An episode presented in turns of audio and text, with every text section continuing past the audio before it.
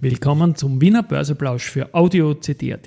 Heute ist Dienstag, der 1. August 2023 und mein Name ist Christian Drastil. An meiner Haut lasse ich nur Wasser und CD. Highlights sind heute die Zahlen von RBI und AT&S mit extrem viel zwischen den Zeilen. Dies und mehr im Wiener Börseplausch mit dem Motto Market and Hey, here's Market and Me, podcasting for Equity.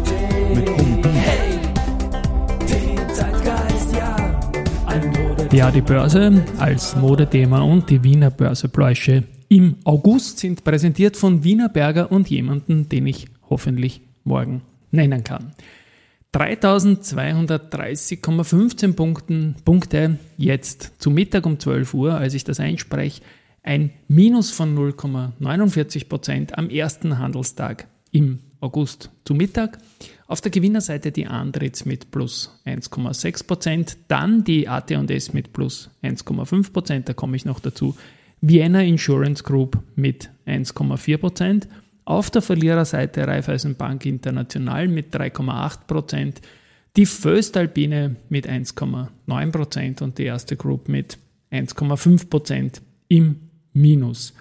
Bei den Umsätzen ist es so, dass die AT&S und die Raiffeisen, die beiden Zahlenleger, 12 Millionen Umsatz haben, beide, und die erste mit 10,6 Millionen. Die waren gestern Zahlenleger, also durchaus ein stärkerer Monatsbeginn heute. Und It's time for the main. Main Event, das ist das Jingle nicht ganz fertig, aber ich glaube, man hat es irgendwie verstanden. Main Event sind die beiden Zahlenleger RBI und AT&S. Und ich schaue jetzt mal kurz zu RBI. Die haben ein Konzernergebnis im Halbjahr von 1,235 Milliarden Euro geschafft. Das ist in etwa auf dem Vorjahresniveau ohne Berücksichtigung des in der Vorjahresperiode realisierten Veräußerungsergebnisses der bulgarischen Konzerneinheiten von 453 Millionen Euro. Ähm, Das, Betriebs, das Betriebsergebnis liegt bei 2,6 Milliarden Euro. Das Russland-Geschäft wurde weiter reduziert und die Kernerträge Zins- und Provisionsüberschuss stiegen im Halbjahr um 18 Prozent. Unsicher bleibt es wegen der Dividende. Da wird man von äh, der Kapitalposition des Konzerns ohne Russland abhängen, sagt die Bank einfach. Also ich glaube, es ist egal, was die Bank momentan sagt. Russland ganz, ganz großes Damoklesschwert drüber und die Aktie, die verliert trotz der Steigerungen eigentlich, die es da rundherum gibt, heute doch die genannten knapp 4%.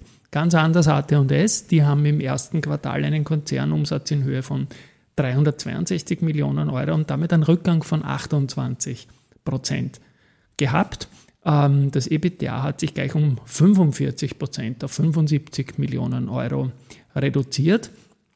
Und zusätzlich zur geringeren Nachfrage haben auch Anlaufkosten in Kulim und Leoben negativ aufs Ergebnis ausgeschlagen. Aber der Ausblick wird bestätigt. Und die Aktie hat ja deutlich verloren, zuletzt auch in, nicht jetzt im, seit Jahresbeginn, aber im Vorjahr. Und man erwartet im Jahresverlauf jetzt eine schrittweise Verbesserung des Umsatzes, was zu einem Jahresumsatz doch wieder von 1,7 und 1,9 Milliarden Euro führen wird. Also die Guidance, die da ein bisschen aus der Talsohle heraus zeigt, führt dazu, dass die Zahlen dann unterm Strich positiv aufgenommen wurden und die AT&S eine der drei großen Gewinneraktien des heutigen Tages ist. Und da sieht man auch wieder, auf der einen Seite hat man eine Steigerung beim Ergebnis, auf der anderen Seite hat man ein deutliches Minus. Die eine Aktie fällt und die andere Aktie steigt, aber genau mit umgekehrten Vorzeichen zum Ergebnis, wie genau man da hinschauen muss und wie viel da auch letztendlich zwischen den Zeilen ist. Ähm, UBM, dort wird der Deutschland-Geschäftsführer Werner Huber sein Amt zum Jahresende 2023 niederlegen aus persönlichen Gründen und Suche nach einem Nachfolger wird natürlich initiiert. Eine gute Nachricht gibt es für die Montana Tech Components und die Montana Aerospace. Die haben quasi äh, auf der renommierten Luftfahrtmesse Paris Airshow einen mehrjährigen Liefervertrag mit Kawasaki Heavy Industry und Boeing letztendlich unterzeichnen können und das ist sicherlich ein fetter Milestone. Bei der Semperit gibt es auch News, doppelt gleich. Äh, der Erwerb der Rico Group ist nun abgeschlossen und das Closing ist jetzt per 31. Juli 2023. Also das Unternehmen hat das natürlich heute gleich mitgeteilt. Die Rico hat im Vorjahr einen Umsatz von 90 Millionen Euro erwirtschaftet und bestätigt, äh, beschäftigt, nicht bestätigt, mehr als 500 Mitarbeiter in Österreich, Schweiz und USA und bestätigt hat das Ganze in der Aussendung, dass ich das Wort noch reinbringe.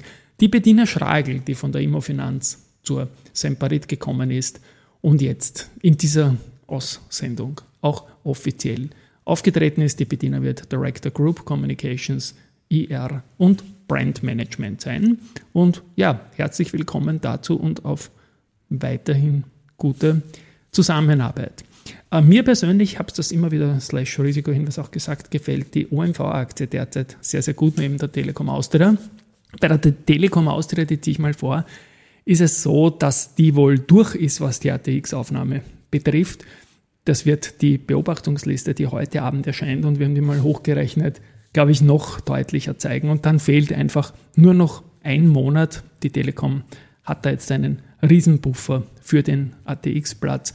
Und die ganze Geschichte mit den Towers ist ja nicht einmal noch wirklich losgegangen. Also das wird, glaube ich, eine eindeutige Sache werden. Und auch die OMV-Aktie, die habe ich zuletzt immer wieder zugekauft, weil der große Gasfonds und die ganzen Geschichten, das Ganze schaut meiner Meinung nach sehr gut aus und immer wieder erwähnt auch, dass ich auch in Essling tätig bin und Stadtgrenze, Machfeld und so. Und dieser Ölfond, der war ja im Machfeld, ist natürlich Thema. Und in einer anderen Sache habe ich jetzt mit dem Günter Fock und dem Robert Wallner den Vorständen von der Machfelder zu tun, die feiern gerade 150er und wir haben auch feiern und das Ganze wird da irgendwie halt lässig zusammengeführt und macht Spaß. Und die habe ich natürlich auch äh, zum Gasfund gefragt und folgendes Statement bekommen. Der Gasfund in Gensendorf wird die Versorgungssicherheit in Österreich erhöhen und idealerweise zu reduzierten Preisen führen, um die Menschen zu entlasten und die Arbeitsplätze auch in der Region zu schaffen. Die Machfelder Bank unterstützt zusätzlich weiterhin Investitionen in den Ausbau von erneuerbaren Energien, um auch für die zukünftigen Generationen eine nachhaltige Zukunft sicherzustellen. Also in Summe, glaube ich, eine spannende Gemengelage, um dieses Modewort aus 2022 nochmal zu strapazieren, was sich da im Machfeld tut. So, und finally noch Research. Da hat sich bei AMS Osram was getan. Jeffries, Kepler, Chevreux, die UBS und JP Morgan haben die Einschätzungen bestätigt. Die sind eher defensiv, so neutral reduzieren und halten, aber alle haben das Kursziel nach oben genommen, weil der Kursanstieg natürlich schon mächtig war mit plus 25 Prozent in den letzten Tagen. Zur OMV gibt es ein Buy von Kepler Chevreux. Das Kursziel geht aber von 59 auf 56 Euro nach unten. Und ja, das war's dann für heute. Morgen gibt es einen Input vom Gunther Däuber, der in der Raiffeisen-Gruppe das Research leitet, auch Raiffeisen Research. Und da reden wir über die Bewertung vom ATX. Die gestrige Folge von 30 x 30 hat da ein bisschen eingeschlagen und Update dazu gibt es morgen. Tschüss und Baba.